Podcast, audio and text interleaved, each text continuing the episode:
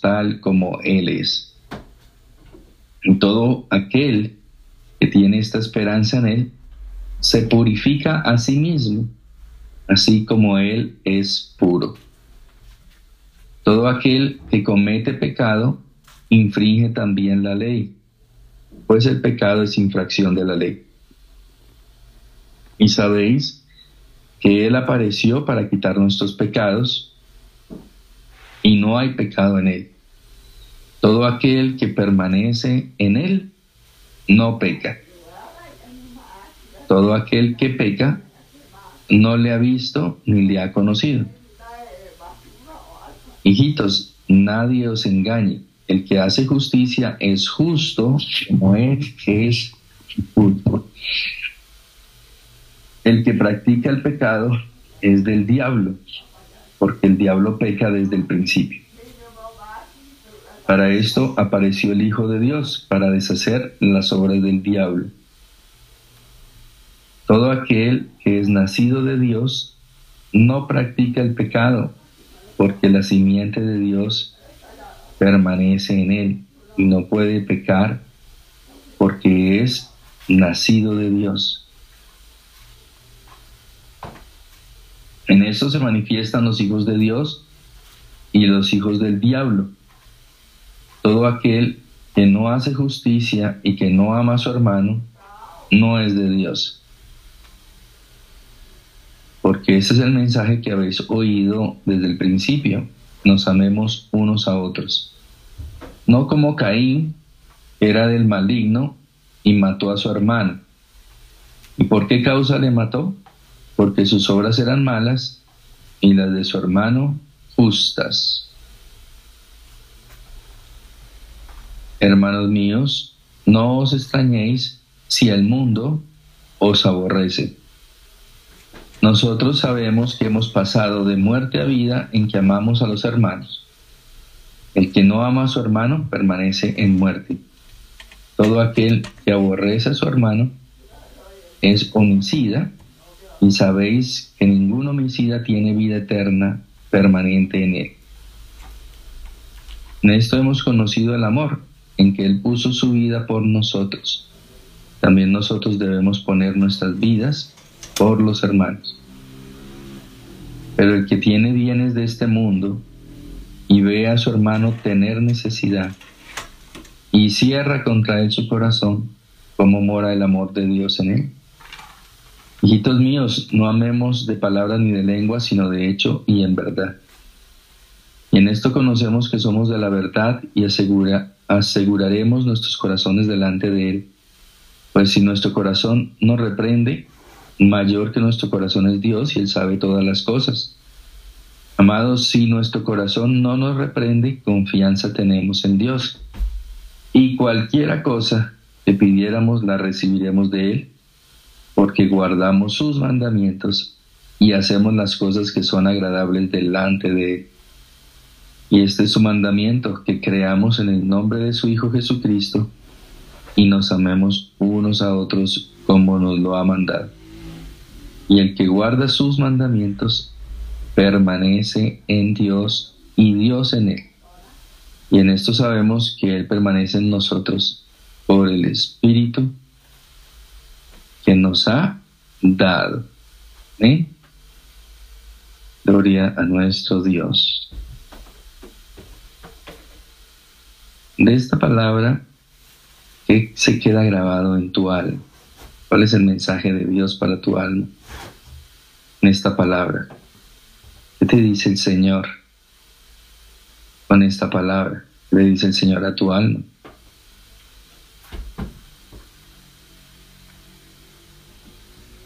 ¿Se restaura tu alma con esta palabra? ¿Cómo se restaura tu alma con esta palabra? ¿En qué se sanó tu alma con esta palabra? La palabra siempre trae sanidad, siempre trae restauración, siempre. Siempre. Siempre trae liberación. invito allí a escribir en el chat de Zoom en qué te libertó esta palabra, en qué te sanó. Vamos a escudriñarla. Ya nos ha venido hablando del amor, del servicio, del amor de nosotros hacia el Padre y del amor de los unos con los otros. Y como nos decía el Señor, en las cartas de Juan se habla principalmente del amor, del mandamiento del amor.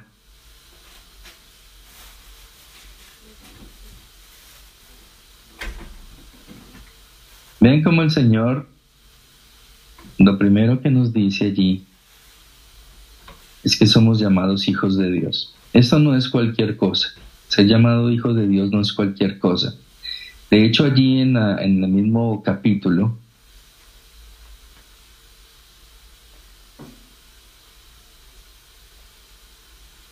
el Señor nuestro Dios, nuestro Padre, deja muy claro de que a pesar de que todos somos creación de Él, creación de Dios, no todos son llamados hijos de Dios, pues hay unos que son llamados hijos de Dios y otros son llamados hijos del diablo, versículo 10, ¿no? En esto se manifiestan los hijos de Dios y los hijos del diablo.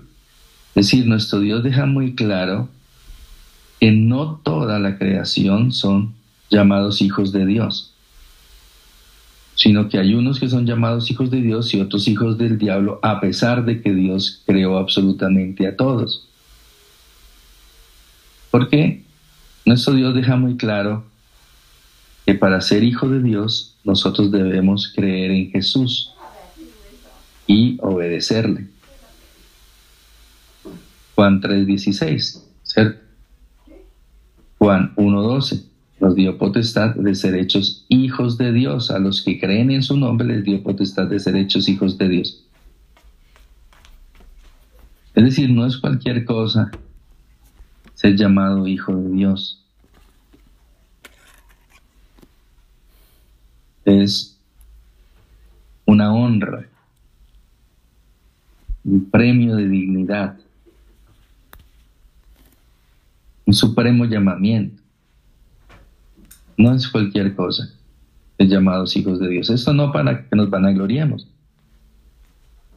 sino simplemente para que veamos la grandeza de nuestro Dios. Y por eso es que Él dice, mirad cuál amor nos ha dado el Padre para que seamos llamados hijos de Dios. Es decir, es un regalo de Dios. Ser llamado hijo de Dios es un regalo gigante de nuestro Dios, no es cualquier cosa, no es una pequeñez. Por eso es que nosotros tenemos que guardar esa dignidad guardarla como un tesoro, no pisotear esa dignidad. Hemos, Señor nos ha hablado mucho de mantenernos en dignidad, en esa dignidad que Él nos regaló y nos regala. Dice allí que por eso el mundo no nos conoce porque no le conoció a él. Ustedes si se acuerdan, o más bien la pregunta es, para ustedes, en las, de las enseñanzas del Señor, ¿qué se les ha quedado grabado y qué es el mundo? ¿Qué es el mundo? Se habla de que el mundo no nos conoce. Más adelante dice que no amemos el mundo. que no amemos el mundo. A pesar de que estamos en el mundo, no somos del mundo. ¿Se acuerdan de qué nos ha dicho Dios acerca de qué es el mundo? Puedes escribir la respuesta allí en el chat de Zoom.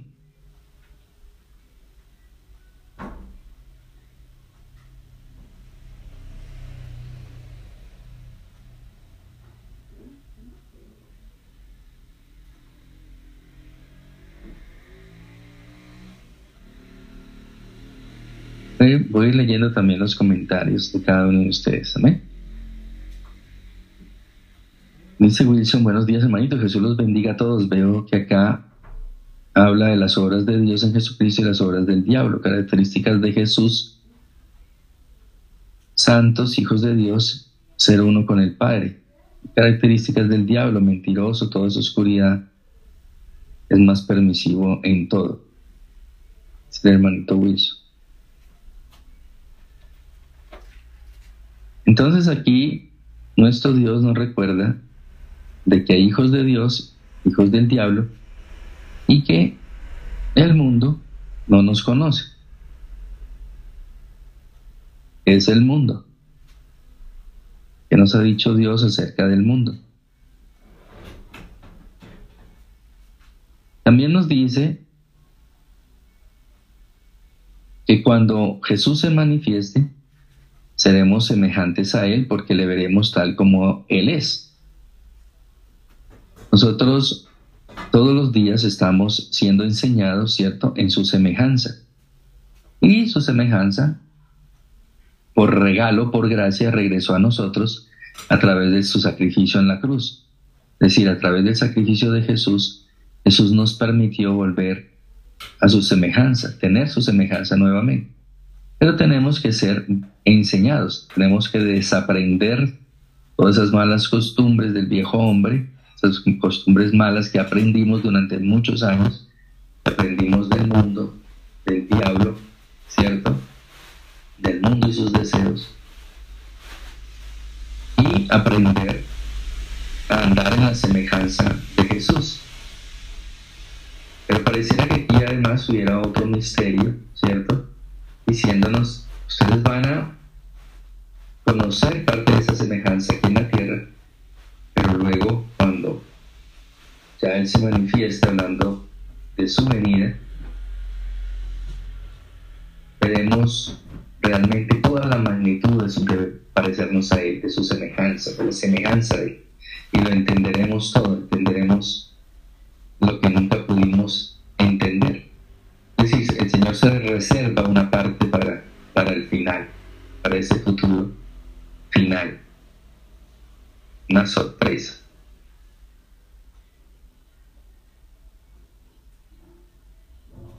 Y entonces el Señor nos dice que si nosotros tenemos esta esperanza de su venida, ¿no? La esperanza de esperar en Él como hijos de Dios, de no amar el mundo, tenemos que dedicar a purificarnos a nosotros mismos, dice. Y todo aquel que tiene esa, esta esperanza en Él se purifica a sí mismo, así como Él es puro. Hablándonos del Señor de buscar la perfección, de buscar la santidad todos los días,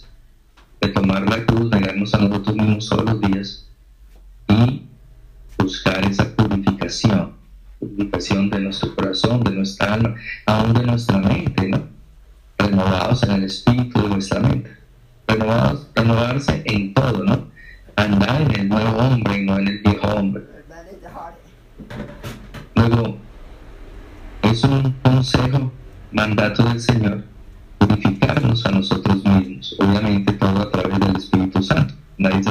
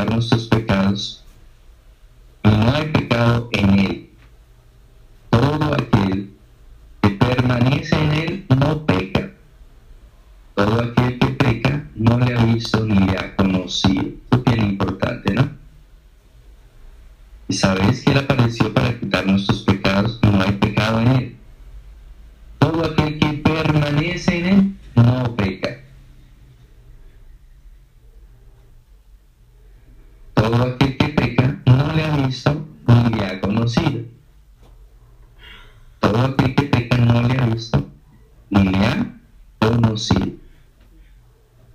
Significa que cuando nosotros de una u otra forma pecamos, ya estando en el Señor, es porque todavía no le hemos conocido a plenitud. O no le hemos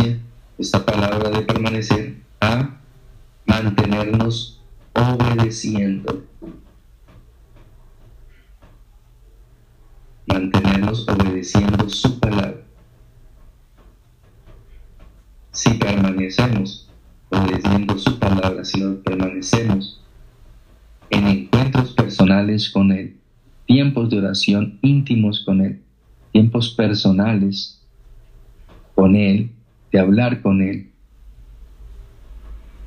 de escucharle también a Él, de escudriñar su palabra, donde está su voluntad.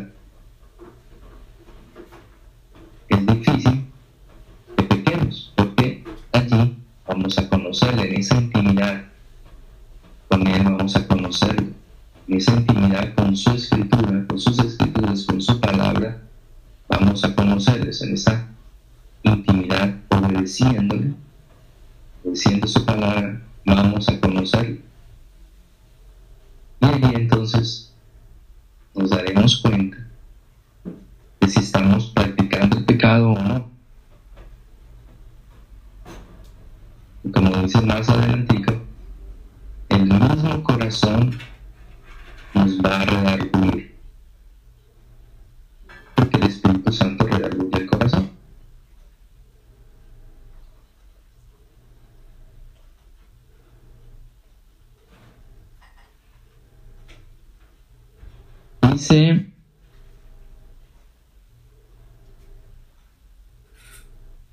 el hermanito Felipe, el hermanito Gerard, decimos a Díaz, en nombre de Jesús,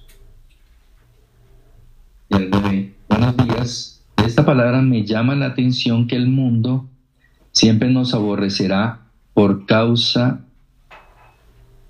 de las obras de justicia y eso no nos debe extrañar. También el ser llamados hijos de Dios es una responsabilidad para mantenerme en santidad. Lo importante es ser llamado hijos de Dios por Él y no los títulos o etiquetas que nos ponga el mundo, porque no nos conoce. El mundo es todo el sistema de maldad el cual es gobernado por Satanás. Muchas gracias los hermanitos que están escribiendo, el mundo es todo el sistema de maldad el cual es gobernado por Satanás. Así es. Dice Wilson, Egipto. El mundo es Egipto. No, no Egipto el, el país físico, ¿no? Sino ese sistema. Bueno, vamos a seguir leyendo más bien primero los comentarios antes de hablar un poco más de lo que es el mundo. El mundo es el conjunto de valores que están en contra del reino de los cielos. Es todo lo que no agrada a papá. Amén. Correcto. Eso también es el mundo. Conjunto de valores que están en contra del reino de los cielos. Es todo lo que no agrada a papá.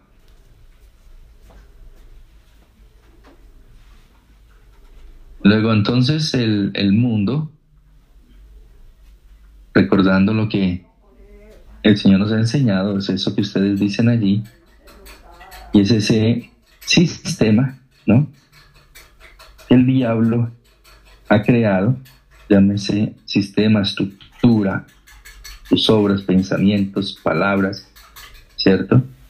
Que no se someten a la autoridad de Dios. Es una, una simulación de todo lo de Dios, de la creación de Dios, pero que no se somete a Dios. Y es como una simulación, como un mundo paralelo, digámoslo así, sistema paralelo, copiado o usando la misma creación de Dios, pero para el hombre y la mujer no pasen tiempo con Dios, sino que por el contrario, el tiempo se les pase, ¿cierto? Distrayéndose y olvidándose de Dios. Toda la creación fue creada para someterse a la autoridad de Dios. El mundo, por el contrario, entonces, es ese sistema, esa estructura, que no se somete a la autoridad de Dios. El mundo ha sido establecido por Satanás, porque Satanás busca apartarnos de Dios. Luego él, Satanás, ha usado la, que, la misma creación de nuestro Dios, el alimento, el vestido, ¿cierto? Y todo lo creado, y lo ha malformado, lo ha convertido en un sistema para apartarnos de Dios. Por eso es que el Señor nos dice que nos alejemos de ese sistema, de ese mundo. Pues nuestro Dios quiere que vivamos para Él. Satanás quiere que vivamos es para Satanás, para Él.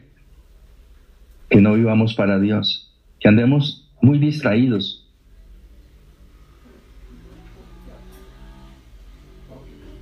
Por eso es que Satanás se le llama el tentador, ¿no? Busca tentarnos y destruirnos siempre con vanas ilusiones. Por ejemplo, el Señor sabe que tenemos necesidad, ¿no? De vestido. Así lo estableció el Señor luego de la, de la caída de Adán y Eva por el pecado. El mismo Señor fue el primero que le puso pieles a Adán y Eva, dice allí en Génesis, ¿cierto? Se creó la necesidad del vestido. Pero Satanás usa esa necesidad de vestido y se inventa entonces que si usted no tiene la moda de tener el pantalón bota campana, entonces usted no está a la moda. Y si usted no tiene el pantalón entubado, usted no está a la moda. Y si usted no tiene el pantalón, creo que por ahí lo último era que el pantalón estuviera arriba del tobillo, ¿no era? ¿No es? ¿No? Yo todavía no he probado esa moda. Gracias al Señor todavía. y entonces el diablo usa esa necesidad para crear entonces la distracción de la moda. Y así también lo hace con el alimento y también con la, con la diversión.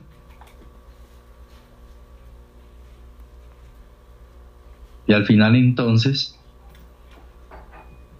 vivimos afanados y turbados, corriendo de aquí para allá, viendo a ver cómo compramos todas esas modas, cómo compramos todo eso que el mundo con sus propagandas, y nos inundan de propaganda, ¿no? Ofrece propaganda por aquí, propaganda por allá, para ver cómo entonces nosotros, en vez de, suplir de manera básica esa necesidad, nos afanamos y nos turbamos y no tenemos ya ni tiempo para el Señor por andar afanados y turbando, turbados viendo a ver cómo seguimos todas las propagandas y todas las tentaciones que nos ofrece el mundo, sistema creado por el diablo para alejarnos del Señor.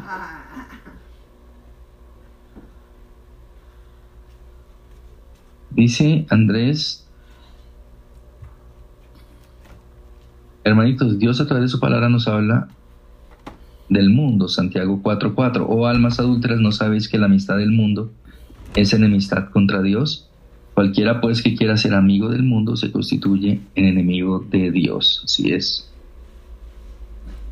Amén. Dice Maita Amparo Sandoval, buenos días hermanitos, he aprendido y creído que Dios es mi Padre, Él me alimenta y sustenta con sus enseñanzas mi alma para poner por obra con amor a todos los que no le conocen para salvación de sus almas. Los galardones los recibo de mi Señor Jesucristo. Amén. Gloria al Señor. Dice Carlos y Claudia. Buenos días, hermanos. Esta palabra me lleva a analizar. Estamos viendo la palabra, estamos eh, escudriñando la palabra en primera de Juan capítulo 3, ¿no? Dice Carlos y Claudia. Esta palabra me lleva a analizar si de alguna forma estoy aborreciendo al hermano Según el diccionario, es un verbo activo, transitivo. Se define como tener odio y aversión hacia una persona o cosa. Su etimología viene del latín aborrecerse, aborrecere, que significa apartarse de algo del prefijo a por el latín ad, lejanía, y de horrecere o sentir horror. En las situaciones que me ocurren a diario aún le guardo resentimiento a las personas o ha entrado en mi sistema, en mi alma, el conocimiento de que la lucha no es contra las personas, sino contra los demonios. Yo aún no lo he alcanzado del todo, pero con la ayuda del Espíritu Santo me ha sido más fácil perdonar y liberar a las almas y lo que trae de ganancia para mi propia alma. La palabra me ha limpiado en el sentido de cambiar ese concepto de por qué he de perdonar al que me ha lastimado. Eso es como darle la razón, no merece que yo le perdone. ¿Cuántas veces he de perdonar? 70 veces 7. Es decir, siempre sé que en algunas áreas más es más fácil que en otras. Oye, Señor. Correcto, esta palabra habla de perdonar y de amar. Nos exhorta a ella. Dice el hermanito Héctor, buenos días hermanito, esta palabra me trae otra palabra que dice misericordia quiero y no holocaustos. Y veo que el Señor quiere que se manifieste en nosotros la misericordia por los demás, el amor por los demás, y que todo sea manifestado con nuestras obras, con nuestra manera de vivir, con nuestra convivencia con los demás, buscando agradarle a nuestro Dios. Amén. Eso es que vemos que en primera de Juan 3, ¿no? Cómo se complementa con la enseñanza que venía dando el Señor en Ruth, ¿no? Vemos que primera, bueno, y todas las cartas de Juan hablan precisamente de amor y servicio a los demás. De amor y servicio a los demás.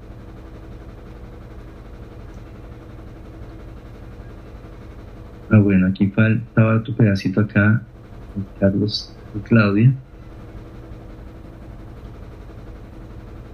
Voy a leer entonces desde el último punto. Dice, ¿cuántas veces he de perdonar? 70 veces 7, es decir, siempre sé que en algunas áreas es más fácil que en otras, pero sé que por el obrar del Espíritu Santo, quien me da la convicción de tomar la decisión de perdonar, porque es una decisión y un proceso. Ninguno que aborrece entra al reino de los cielos, porque quien aborrece es como un homicida. Gracias Espíritu Santo, gracias María bendición.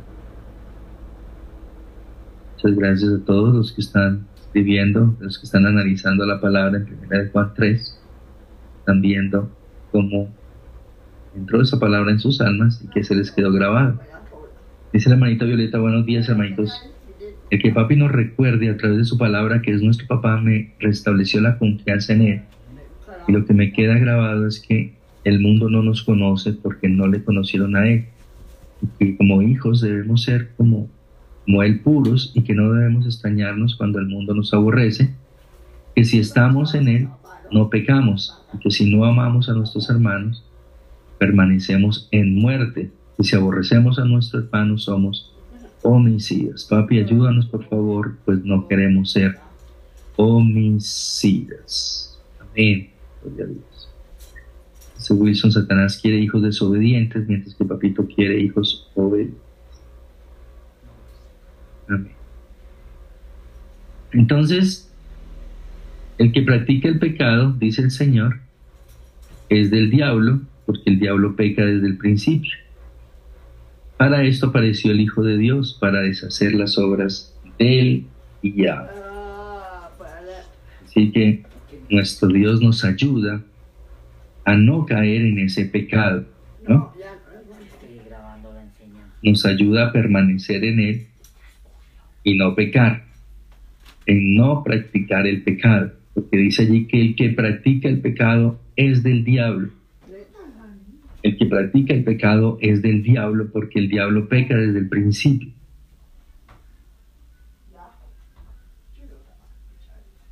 Es bien importante, ¿no? Escudriñar, revisarnos, ¿no? mirar si de pronto hemos caído nuevamente en las prácticas del diablo. El que practica el pecado es del diablo. Afortunadamente, tenemos a Jesús que nos ayuda, nos da su poder, su Espíritu Santo de poder. Deshizo las obras del diablo, nos ayuda a no caer en tentación. Todo aquel que es nacido de Dios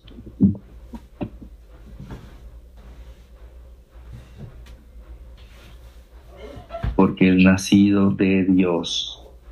Allí es donde el Señor nos recuerda, en esto se manifiestan los hijos de Dios y los hijos del diablo. Todo aquel que no hace justicia y que no ama a su hermano, no es de Dios. Tremendo, ¿no?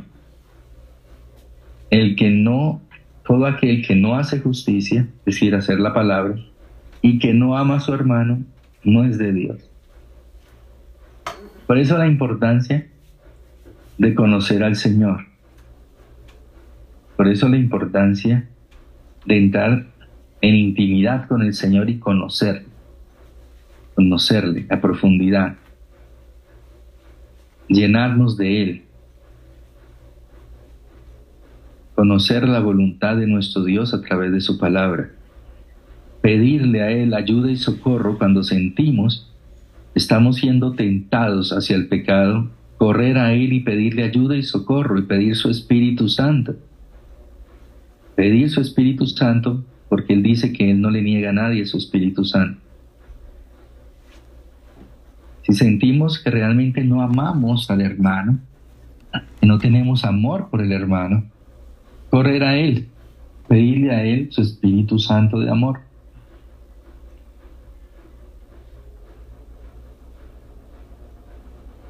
si sentimos que realmente nosotros seguimos comparándonos con los demás, porque por ejemplo la comparación, ¿cierto? Es falta de amor por el hermano. Cuando yo me comparo con otro, con lo que tiene otro, pues es porque todavía me falta conocer más al Señor. Por eso es que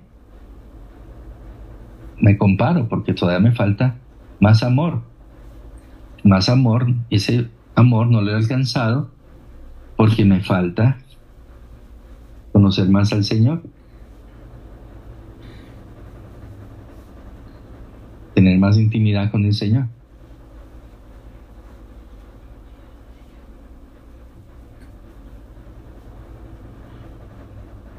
Salir totalmente del mundo.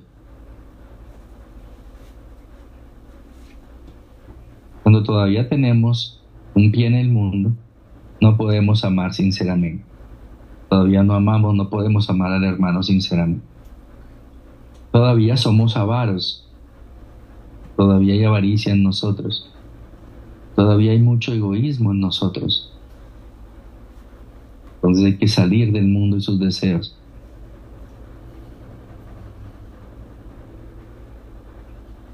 Dejar de practicar la maldad.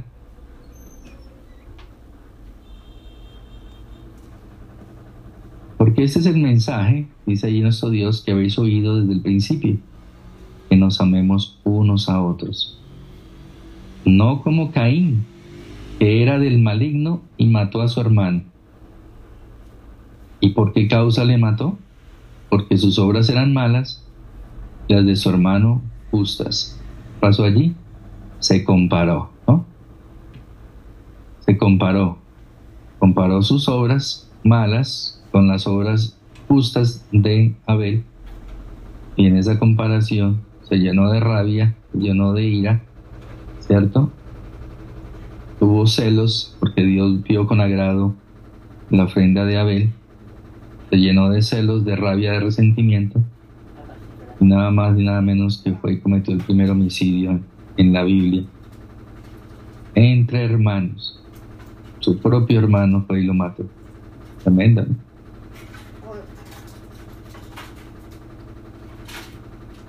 Hermanos míos, no os extrañéis si el mundo os aborrece. No nos extrañemos si el mundo nos aborrece, como decían allí ustedes. Que no nos extrañemos. Porque como el mundo está lleno de tinieblas, la tiniebla siempre va a perseguir la luz. Nosotros sabemos que hemos pasado de muerte a vida en que amamos a los hermanos. ¿Cómo sabemos si hemos pasado realmente de muerte a vida en que amamos a los hermanos? El que no ama a su hermano permanece en muerte. Tremendo, ¿no? Escuche bien lo que dice nuestro Dios para examinarnos. El que no ama a su hermano permanece en muerte. Es decir, si todavía no amamos a los hermanos, hermano, es porque todavía hay muerte en nosotros, no hemos pasado totalmente de muerte a vida. ¿Sí? Podemos tener inclusive áreas todavía en nuestro corazón que están en muerte. Por eso necesitamos ser limpiados, necesitamos clamarle al Señor para ser limpiados de esa muerte, que esa muerte se vaya de nuestro corazón. Tenemos envidia, comparación, ¿cierto? Avaricia, codicias, porque todavía tenemos áreas en el corazón las de muerte, de tiniebla. Todo aquel que aborrece a su hermano es homicida. Yo siempre pensaba que ser homicida era coger una pistola y ir a matar a alguien, pero aquí dice todo aquel que aborrece a su hermano es homicida. Y sabes que ningún homicida tiene vida eterna permanente en él. Tremendo, ¿no? escuche bien, esto es lo que precisamente el Señor nos decía de que el infierno está lleno de personas que asistieron a iglesias cristianas, pero se quedaron odiando, no fueron capaces de perdonar. Por eso el Señor nos insiste en el perdón. Mire lo que dice, todo aquel que aborrece a su hermano es homicida. Y luego dice, y sabéis que ningún homicida tiene vida eterna, permanente en él. No es algo pequeño lo que está diciendo nuestro Dios acá.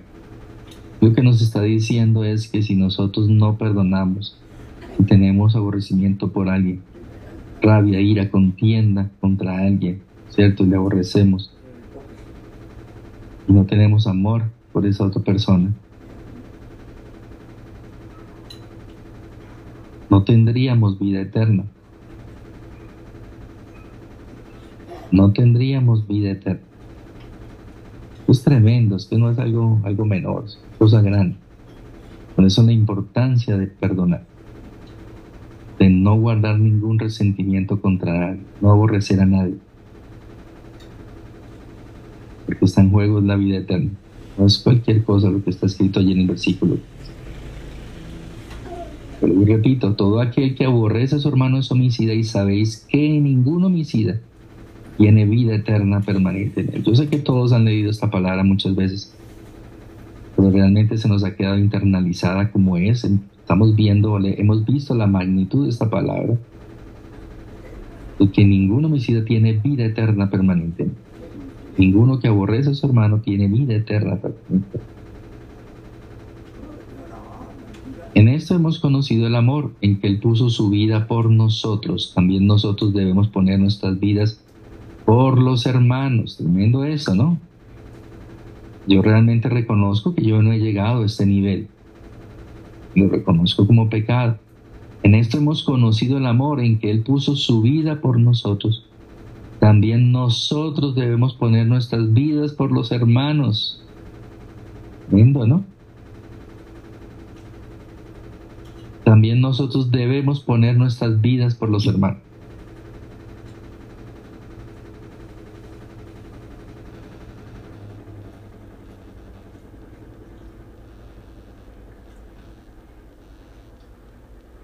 Personas que no hacen guerra espiritual, envían la palabra, no oran por otros, porque les da miedo que Satanás les envíe algún tipo de represalia. Y entonces no lo hacen, ¿cierto? Y allí es un ejemplo de alguien que no quiere poner su vida por otro. Eso es un buen ejemplo. Por miedo a una represalia de Satanás, entonces la persona prefiere no poner su vida por el otro, no orar por el otro, no interceder por el otro, no enviar la palabra de Dios por otro. Creo que en eso nos falta a todos mucho más, ¿no? Poner la vida, los hermanos. Falta renunciar mucho más al egoísmo, a pensar tanto en nosotros, definitivamente. Por lo menos a mí me falta todavía bastante. Pero el que tiene bienes de este mundo y ve a su hermano tener necesidad y cierra contra él su corazón, ¿cómo mora el amor de Dios en él? Pero el que tiene bienes de este mundo y ve a su hermano tener necesidad y cierra contra él su corazón, ¿cómo mora el amor de Dios en él? Hijitos míos, no amemos de palabras ni de lengua, sino de hecho y en verdad. Está muy claro y directo, ¿no? El Señor aquí. No es decir, voy a orar y voy a preguntarle al Señor si veo al otro que se está muriendo de hambre. No, el Señor dice que usted de una vez, si tiene, la otra persona se está muriendo de hambre, tiene necesidad de hambre, ya. Métase la mano al bolsillo y va y compre comida de una vez. Ya, no, hay, no hay que preguntarle nada al Señor porque ya está en la Biblia, ya el Señor lo dijo antes. Y cualquier cosa, ya está escrito. Ya está escrito. Más bien, metámonos la mano al bolsillo y vayamos a comprarle comida a esa persona. No amemos de palabra ni de lengua, sino de hecho. Voy a orar por ti, pero bien, oremos, es lo más importante, lo espiritual, y vamos y compremos comida. Hacer lo uno sin dejar de hacer lo otro. Ya está escrito en la Biblia, ya Dios lo dijo. Ya Dios lo dijo, no tienes que volverle a preguntar algo que ya Dios dijo. Ya Dios dijo algo, ya no tienes que volvérselo a preguntar, ya lo dijo, ya está escrito. Y en esto conocemos que somos de la verdad y aseguraremos nuestros corazones delante de Él.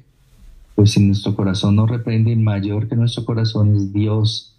Él sabe todas las cosas, amados. Si nuestro corazón no nos reprende, confianza tenemos en Dios y cualquier cosa que pidiéremos, la recibiremos de Él porque guardamos sus mandamientos y hacemos las cosas que son agradables delante de Señor, como siempre, viene premiando ¿no? la obediencia.